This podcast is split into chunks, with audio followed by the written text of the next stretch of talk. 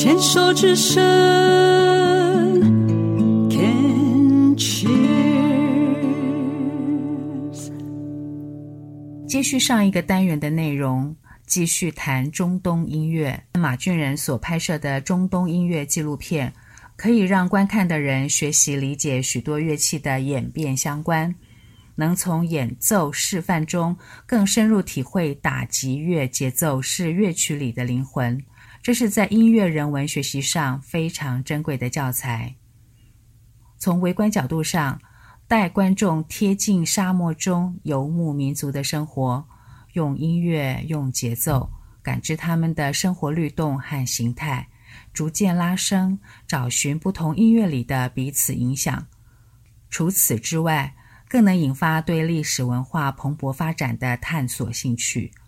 以鄂图曼土耳其帝国兴衰为中心，它西边的欧洲正在蜕变的文艺复兴运动和启蒙运动，东方的中国朝代更迭下西域文化对中华文化演进的影响，有亲眼可见、亲耳可听的纪录片教学，比完全从字面上硬啃想象来得容易入心。像谜一样的两河流域不再遥远，这样的学习活泼有趣的多。马俊仁老师是怎么把中东鼓节奏掌握的那么到位呢？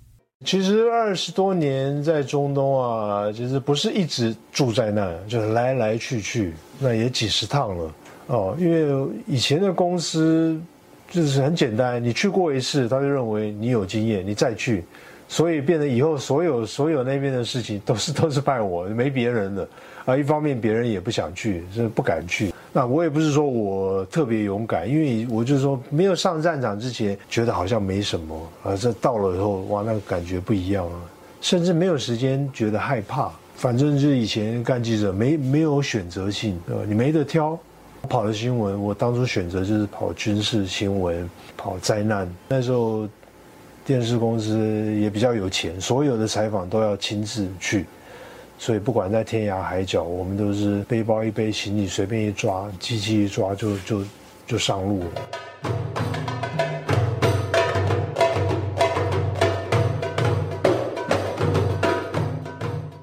他们的音乐就是就是在反映他们的生活。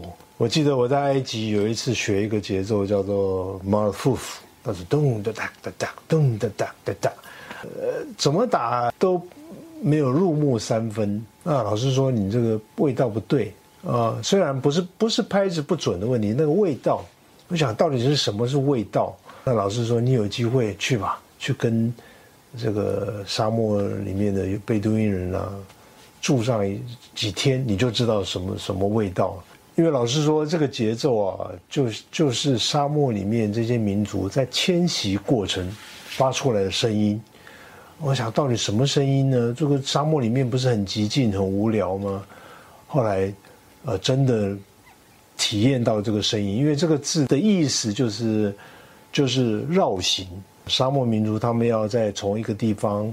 一个绿洲迁到另外一个绿洲去找，或是找水源的时候，他们要绕过很多崎岖的大沙丘啊。那这个动物的脚步声，凄凄楚楚的哦，嘣嘣哒咚哒。然后锅碗瓢盆啊，这个呃说锅碗瓢盆其实是没有啦，就是家当，所以是这些声音加在一起，就是嘣嘣嘣嘣嘣嘣嘣，因为它那个。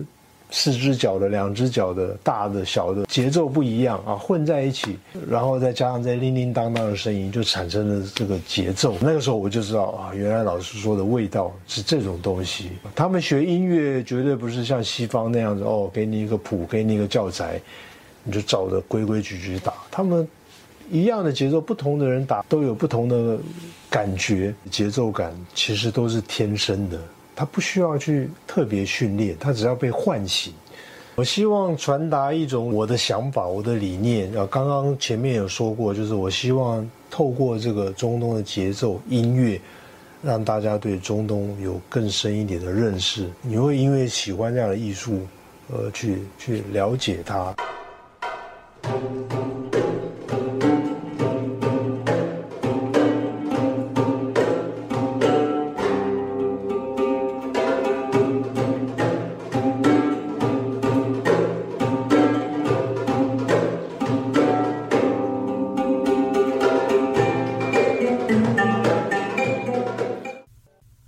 接下来，我们再来听一个中东古乐器的演奏——卡隆琴。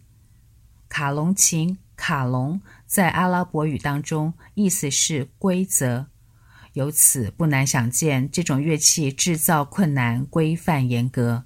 它的起源可以上溯到西元前九世纪亚述帝国的美索不达米亚平原地区。是当时该地非常流行的乐器之一，并且一路流传下来，现在仍然是中东音乐系统里的经典乐器。要弹好八十一弦的卡隆琴，并非易事，它的音色只要听过，都会让人印象深刻。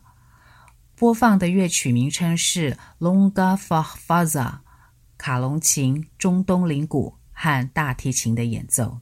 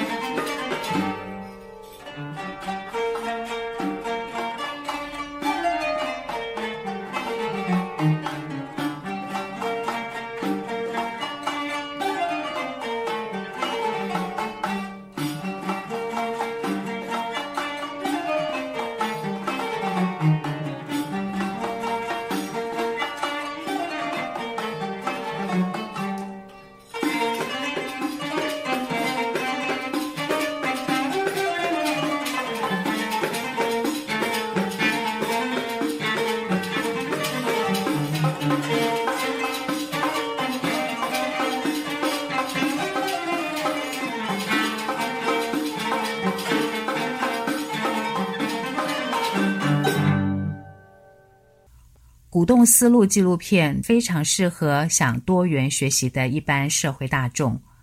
公益播放推广讲座还在一场一场的持续中，由马俊仁亲身介绍和示范，在台北民权西路的回咖啡。报名链接放在牵手之声和静静过生活的脸书粉丝页里。看一场纪录片，聆听很少接触的中东音乐。认识一位有如苦行僧般钻研推广的音乐人，确实能为自己的身心灵打开另一扇看世界的窗。心意向往单元最后再来听一首台北户外演出的录音：Longa Riad、马俊仁的 Tabla、石梦航的 Duff、Alban Quefe 的乌德琴、彭安丽的单簧管和李清扬的键盘。